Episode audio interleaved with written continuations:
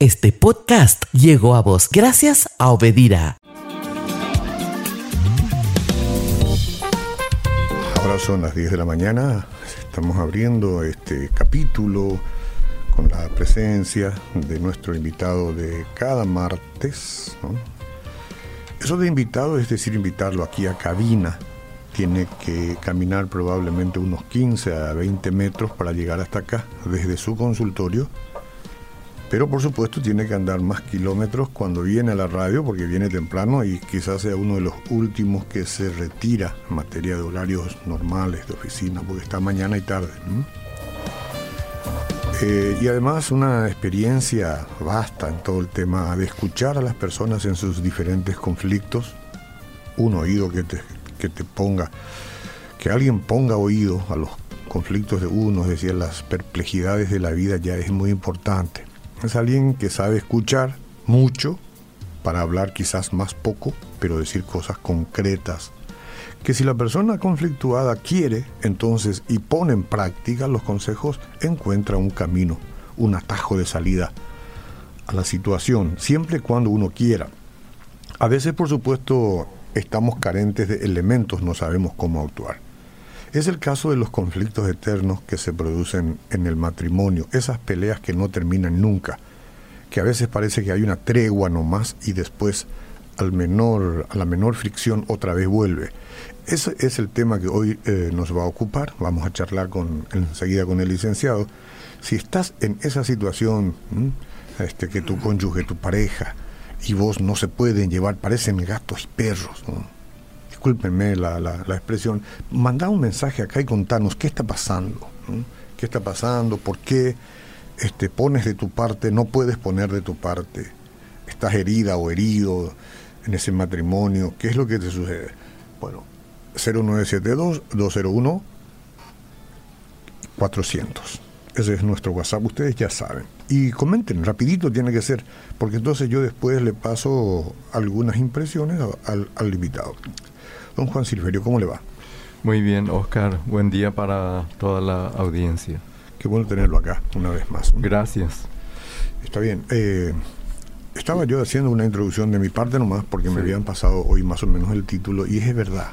Eh, ya tanto problema en, las sociedades del mundo en materia política, de gobierno, eh, de filosofías, ¿no? de cosas que tanto molestan y encima otra vez en la casa con la pareja. Y, y sí, y eso es lo que justamente queremos este, conversar, hablar en esta mañana, ¿verdad? Como venimos haciendo en los últimos jueves ya también, ¿verdad? Habiendo presentado diferentes situaciones respecto a la, a la temática de la familia, ¿verdad? Y problemas, a veces son problemas tremendamente graves que hmm. en, en algunos casos terminan, digamos, en no solamente en peleas, ¿verdad? Sino que en muerte, ¿verdad? Que este ha ocurrido, ¿verdad?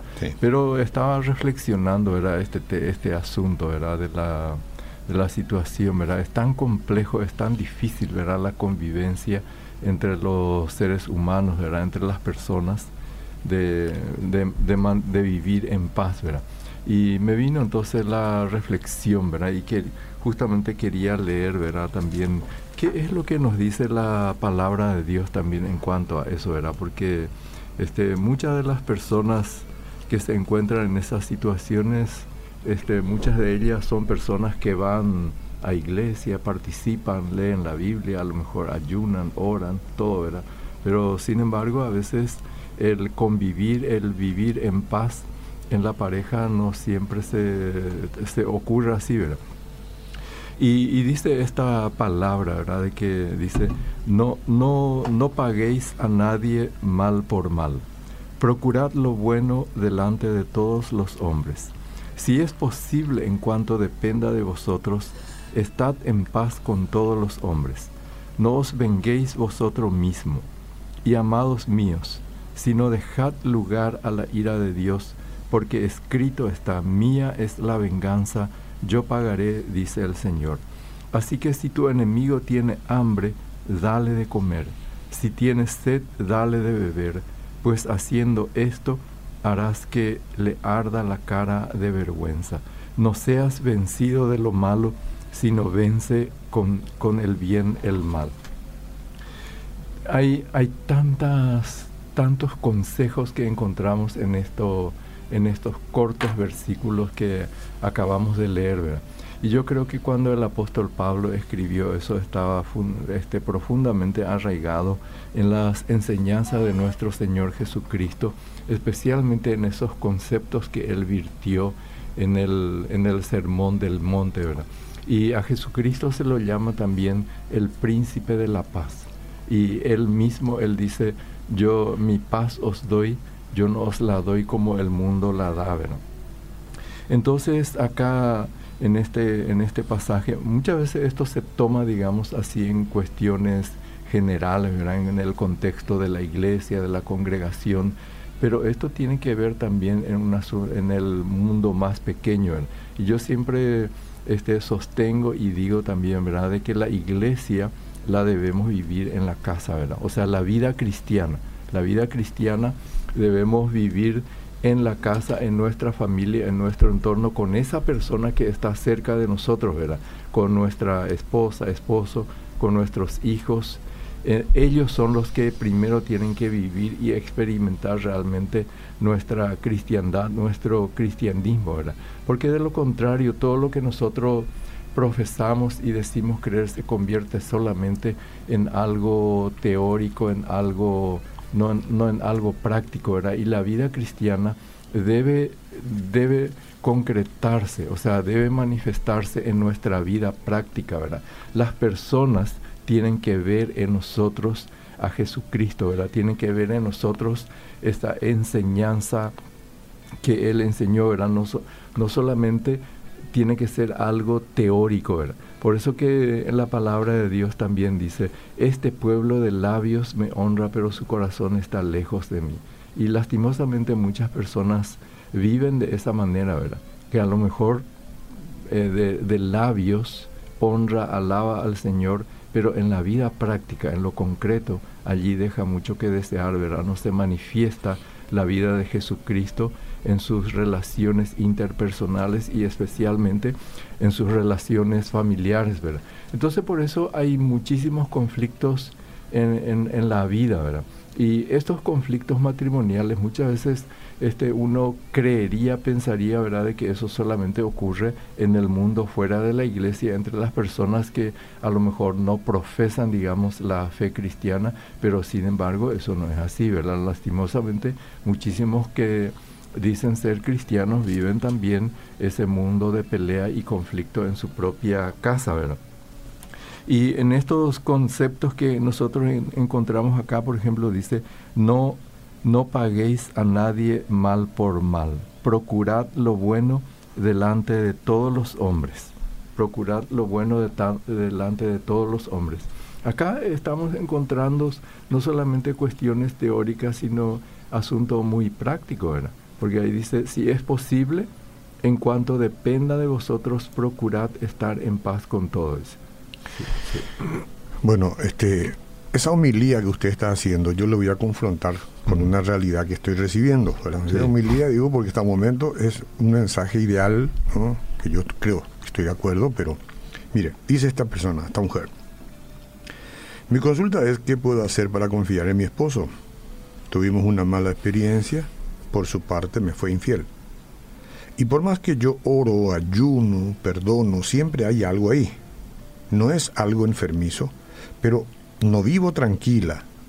No, dice, no es algo enfermizo, no tiene interrogante. Parece que ella afirma, no es algo eh, enfermizo. Mm. Pero no vivo tranquila y sufro sola, ya no le reclamo. En cuanto de ti dependa, esté en paz con todo. ¿Tiene que quedarse tranquila ella? para no tener conflicto en su casa. En cuanto de ella dependa, debe quedar en esa posición de no reclamarle.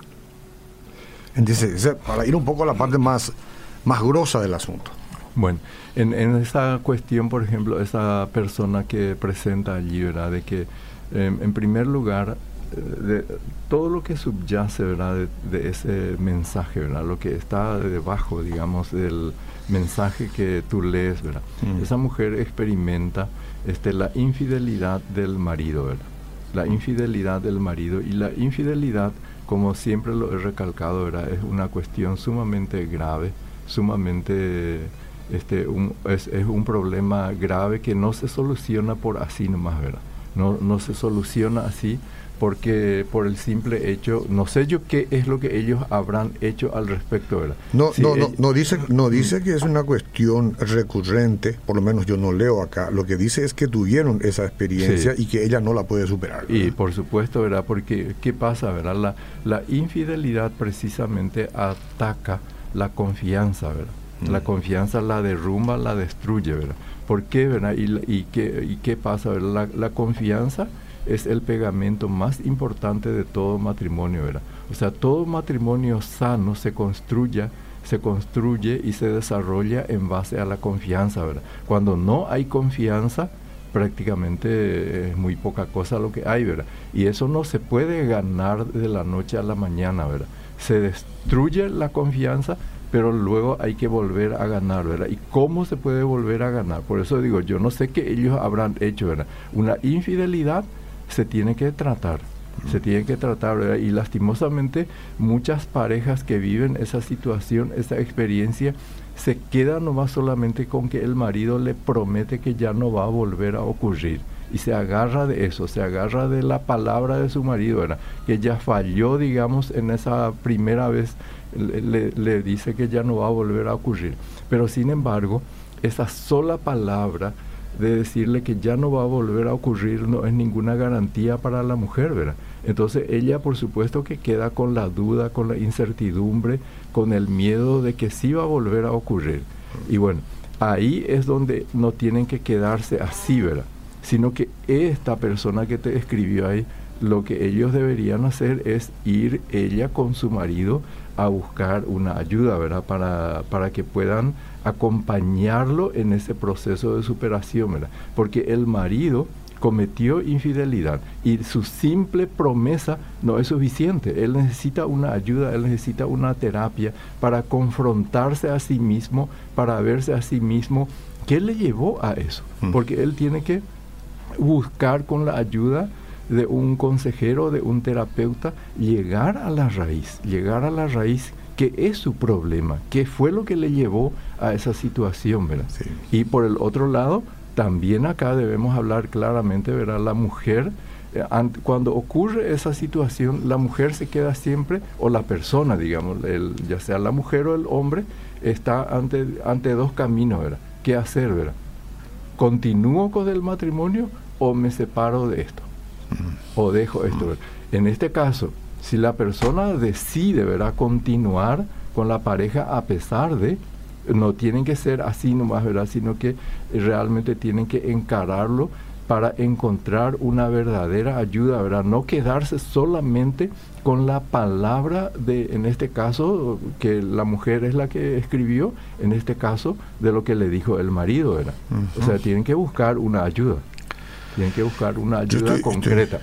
Estoy, muy de acuerdo, estoy muy de acuerdo. Pero, eh, no, pero, y, si vamos al texto inicial, si es posible, en cuanto de vosotros dependa, estar en paz con todos los hombres. Yo no sé si es aplicable en todos los casos esta expresión, eh, más todavía hablando de este tema que estamos diciendo, porque ¿cómo puede, eh, puede ella practicar la paz si apenas le confronta al marido esta situación, él va seguramente a reaccionar de una manera, vaya a saber cómo, ¿verdad? Entonces, y, dejarse estar es, No, no, no, eso, eso no significa dejarse estar. Hmm. Eso no significa dejarse estar. Eso significa tomar la acción de tu parte para que te conduzca a la paz en la relación, ¿verdad?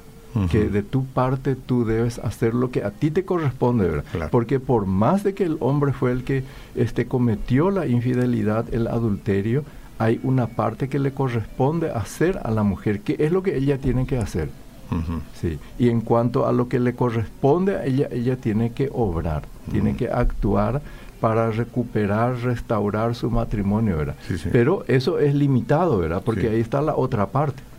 Está la otra parte que es justamente el marido, ¿verdad?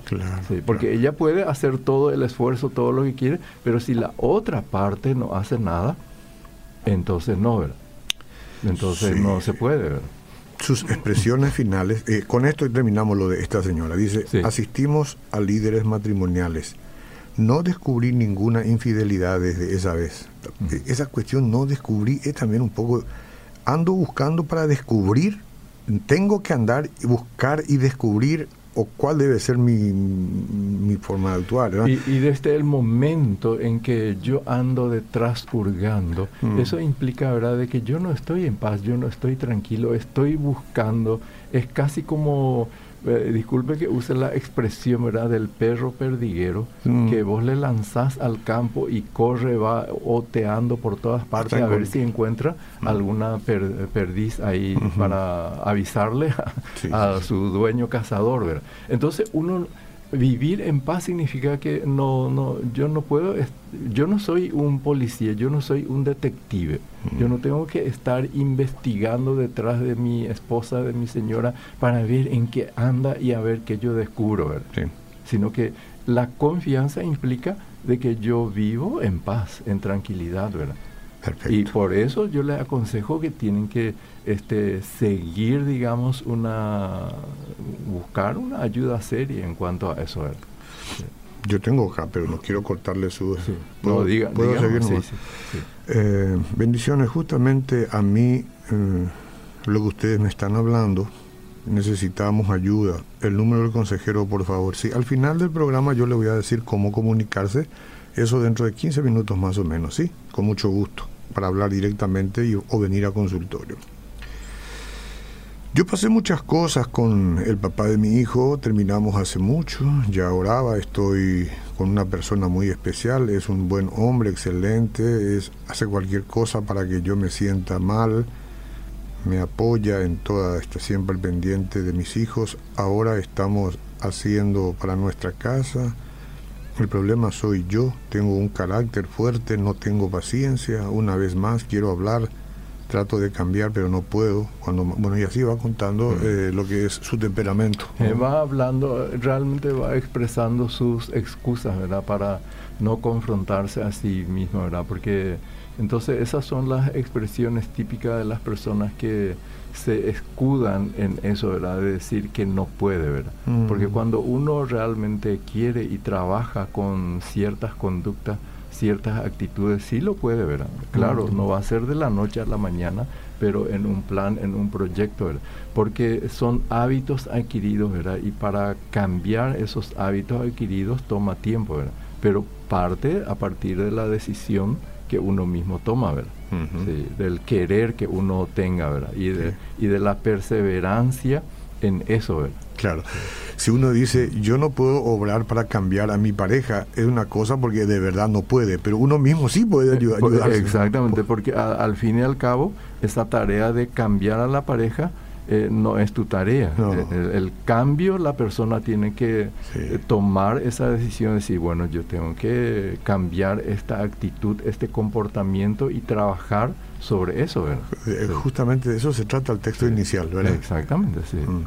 El tema es sencillo, dice este caballero, hay que realmente nacer de nuevo. La mayoría de los cristianos no entendemos ese concepto y seguimos en la carne en muchos aspectos de nuestra vida. Creemos que somos cristianos por ir a la iglesia y saber de memoria algunos versículos, porque no tomamos alcohol, pero muchos no nacen de nuevo y eso es lo fundamental.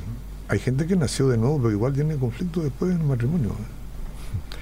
Y ese de nacer de nuevo es un concepto tan profundo también, ¿verdad? Lo que yo simplemente quiero señalar es, ¿verdad?, de que sí hay muchas personas que han, han creído o creen, se manifiestan en Jesucristo, ¿verdad? Pero este, lo, lo, que realmente debe ocurrir, ¿verdad? Cuando verdaderamente nosotros aceptamos la fe de Jesucristo, quiere decir que tenemos que trabajar para vivir conforme a esa fe de Cristo, ¿verdad? Conforme a las enseñanzas que Él nos dejó, ¿verdad? que Él realmente debe invadir nuestra vida y tomar, digamos, toda nuestra existencia, nuestra forma de pensar, ¿verdad? Por eso el, mismo apóstol Pablo en este versículo previamente nos habla de la transformación de nuestra mente, ¿verdad? Que tiene que ocurrir una transformación mental, ¿verdad? Nuestra manera de pensar, nuestra actitud, ¿verdad? Y en otros pasajes que el apóstol Pablo también lo usa, habla que debemos despojarnos de la vieja manera de vivir. Es decir, tenemos que despojarnos de una vieja conducta e incorporar un nuevo, o, sea, un nuevo patrón de vida, ¿verdad? Una nueva forma de vivir, ¿verdad? Y esa es la vida cristiana, ¿verdad? Y muchas personas, a lo mejor, no sé, ¿verdad? Pero que, han, que creen en Jesucristo y que han hecho ciertos rituales, todo, pero sin embargo en su vida no se manifiesta, ¿verdad? Claro. Lo que pasa es que en este contexto que estamos hablando son dos personas. Una misma carne, pero dos personas. Yo y usted. Usted pudo haber nacido de nuevo. Y yo puedo estar aparentando haber nacido de nuevo porque le sigo la corriente. En el matrimonio es así. Una de las partes pudo haber nacido de nuevo de verdad y la otra parte no, no entendés lo que pasó. Entonces ahí es donde se genera el conflicto y por eso es que estamos hablando de estos temas de cómo tratar de encontrar una respuesta. Y, y, sí, o sea, hablamos, digamos, partiendo, digamos, de un texto bíblico a problemas, ¿verdad? Porque también, ¿verdad?, de que muchas personas, o sea, muchas personas también este, se en, no sé, se enfrascan en su propia, en su propio, en su propia postura, ¿verdad?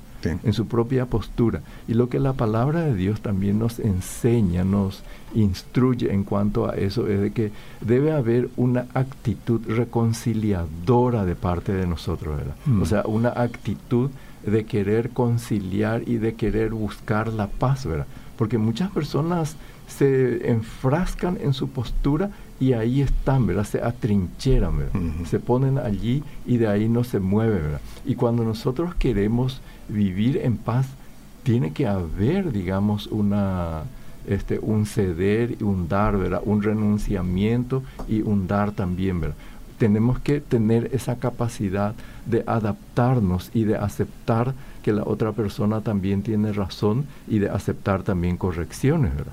Porque eso forma parte de nuestra vida, ¿verdad? Que nos equivocamos, fallamos y cuando realmente existe una actitud humilde y una actitud conciliadora, este, la persona que tiene esa actitud reconoce sus faltas, reconoce sus pecados y está dispuesto a cambiar, ¿verdad? Y muchas personas no, no eh, tienen una actitud, no, no es así, ¿verdad? Y entonces de esa manera uno no puede cambiar, ¿verdad? No, puede, no puede llegar a la paz. Y finalmente, ¿a qué le va a conducir? Le va a llevar al divorcio, a la separación, a la destrucción total, ¿verdad? Siguiendo el orden de los mensajes que llegan, esto medio voy a parodiar después un poquito, licenciado Oscar. Una hermana dice, eh, una vez me comentó que si alguna vez le encuentra a su marido con otra mujer, a ambos le va a dar una golpiza o sea, o garrosteaba y pelota. Mm, Por eso dije, pregunto, ¿el dominio propio que dice la Biblia puede ayudar a no llegar a eso? Bueno, eh, eso por ejemplo es un comentario de un tercero, de un tercero respecto al, al, al, decir de otra persona. Sí, sí, está bien. Pero si uno piensa un poco profundamente, este, hay mujeres que, que dicen, si yo, o hombres, si yo encuentro a mi pareja en un acto de infidelidad. algunos dicen y algunos realmente lo hacen. Claro, en un acto de infidelidad es un tema no perdonable. es un tema no perdonable, eso es muerte. El, asunto es que cuando las personas, o sea, el ser humano, eh, nosotros no podemos determinar cuál va a ser la reacción de una persona en una determinada situación, independientemente de que sea cristiana o no, ¿verdad? Claro, claro. Esa reacción en ese momento, ¿verdad? El dominio propio ahí es un tema. Un tema bastante eh, interesante, pero no, no siempre tiene éxito, ¿no? está visto. no, está visto. No siempre sí. Ya, ya, no hubo dominio propio, por eso se llega a ciertas Por eso se llega eso, ¿verdad? Sí. Por eso se llega. Sí. Bueno, estar en paz, mm. estar en paz. ¿Cómo puede estar en paz mucha gente que sabe que este, se le conflictúa a la otra parte, que tiene argumentos, a veces de temperamento, a veces de, eh, vicios, ¿no? de, alcohol o de drogas, otras veces sencillamente de estar callados porque no sabe, no, quiere estar en casa.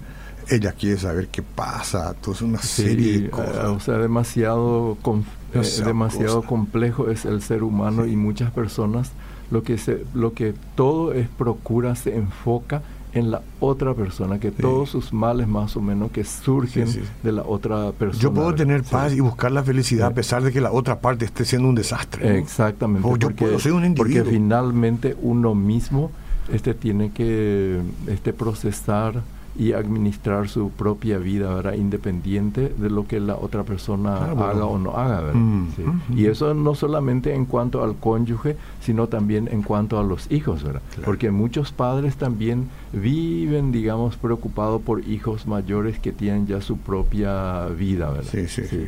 Y ahí también está la cuestión, ¿verdad? Acá los hijos tienen su propia vida y son responsables de su, de su propia vida, ¿verdad? Y yo como padre puede ser que no esté de acuerdo, no comparto la conducta, el comportamiento de un hijo, pero sigue siendo mi hijo, los amo así como es, ¿verdad? Aun cuando yo no comparto lo que hace, ¿verdad? Pero no, puedo ser infeliz toda la vida. claro, no puedo estar atormentándome por lo que esa persona está haciendo, por más de que sea mi, muy cercano. Yo he visto experiencias, mujeres, por ejemplo, que han vivido toda una vida, estamos hablando de octogenarios, ¿no?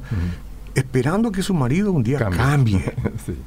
Entonces, eh, ¿cuál tendría que ser? Bueno, no sé, siempre hay una motivación para vivir, o los hijos, o algún otro familiar, o algunos amigos, pero no esperar que, la otra parte cambie, porque te, consume. Si en 60 años no cambió, ¿verdad? No, no, no. pero uno se obstina, ¿no?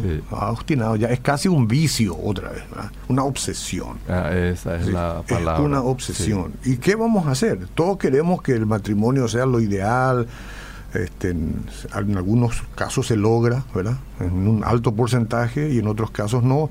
Pero aquí el tema es no.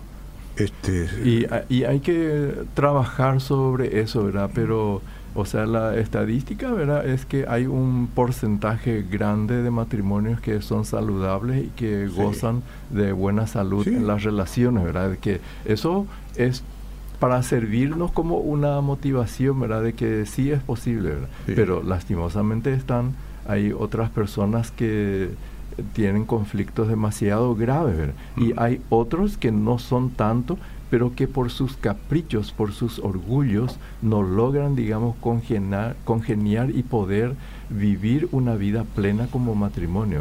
Y el ideal, el ideal de la, del matrimonio es que todos puedan vivir en paz y vivir una vida plena y una vida satisfecha, ¿verdad?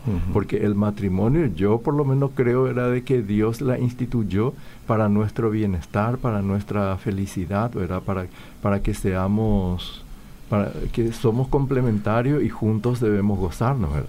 Yo voy a leer algunos mensajes para honrar los mensajes nomás, pero y usted después hace una conclusión. Dice este mensaje, yo no, yo no sé, ya no se puede volver a confiar. Mi esposo me engañó durante cinco años y nunca pillé. Hace tres años pasó eso. Pero mi confianza nunca volvió, aunque él me diga siempre que nunca más lo volverá a hacer. Pero la confianza murió, ya nada eh, va a ser igual, dice este mensaje. Luego, eh, espera que este, este, uff, este es muy largo. Bueno, esto es tan largo que ya no voy a pasarle después al pastor para que le devuelva la. Soy una mujer más alegre, pero estoy casada con un hombre desanimado y no sé qué hacer porque me quebranta a menudo. Soy la mujer más alegre, pero estoy casado con una persona totalmente opuesta. Eso es lo que dice. Y bueno, y le tiene que transmitir, ¿verdad? Y sí, pero ¿con qué? Con jeringa. Mi esposa fue infiel hace 12 años. La perdoné y seguimos juntos. Luego, desde ese mismo momento, ella me persigue porque piensa que yo estoy en lo mismo y me controla todo, todo, todito.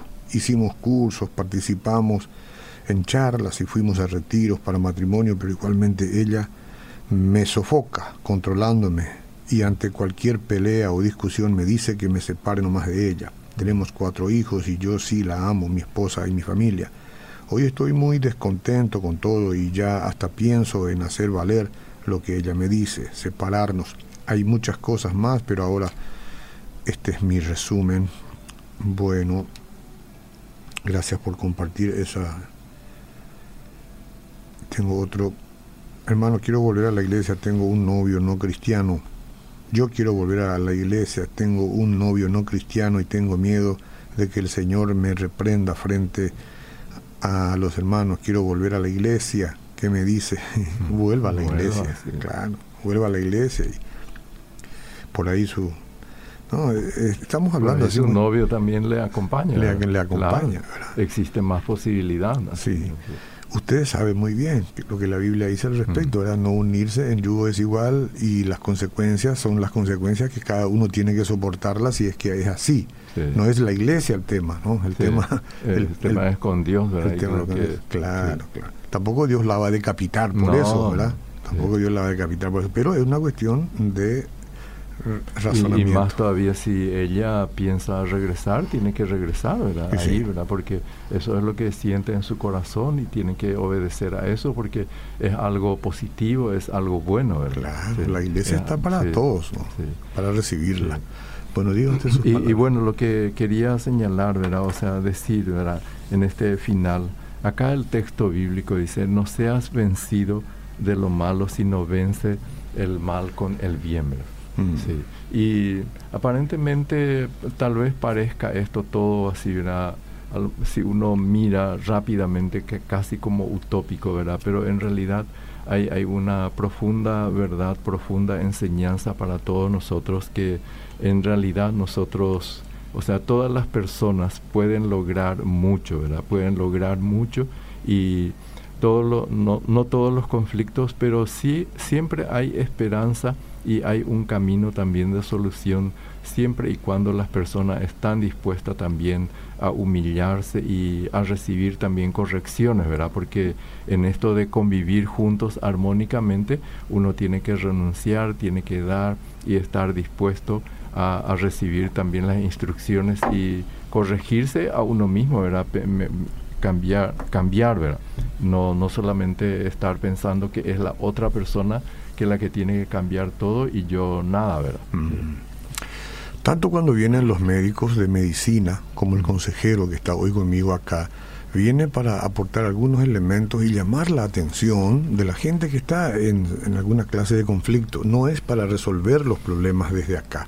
Eso es imposible, salvo algún milagro. Y de hecho, ¿verdad? que muchas de las situaciones, por eso decimos que tiene que haber una perseverancia, ¿verdad? Y lo que en poquísimas palabras no nuestro objetivo no es luego solucionar, ¿verdad? Sino llamar la atención, como tú lo dices, sobre cuestiones puntuales, ¿verdad? Si es que usted persiste y tiene verdadero interés. Este caballero, por ejemplo, que acaba de decir que hasta está considerando el divorcio, es mejor darse una cita primero, una cita personalizada en el consultorio. A eso yo me refiero, venir y conversar con el pastor, con el consejero eh, porque esto es este, demasiado importante y nuestro número para la cita que usted tenga que hacer con un costo mínimo, ¿no? porque aquí hay tiempo para dedicársele.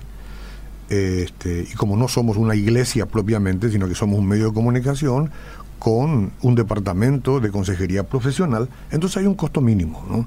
Aquí nadie hace dinero con usted. Aquí simplemente este, tiene un costo mínimo para pagar, la luz que vamos a usar o el aire que vamos a usar para tenerlo a usted fresquito en consultorio.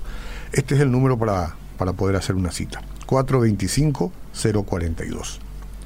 425-042. Si realmente usted busca una solución, bueno, aquí hay una alternativa. 425-042. Consulta con el licenciado. Muchas gracias por estar con nosotros. Hasta luego. Este podcast llegó a vos gracias a Obedira.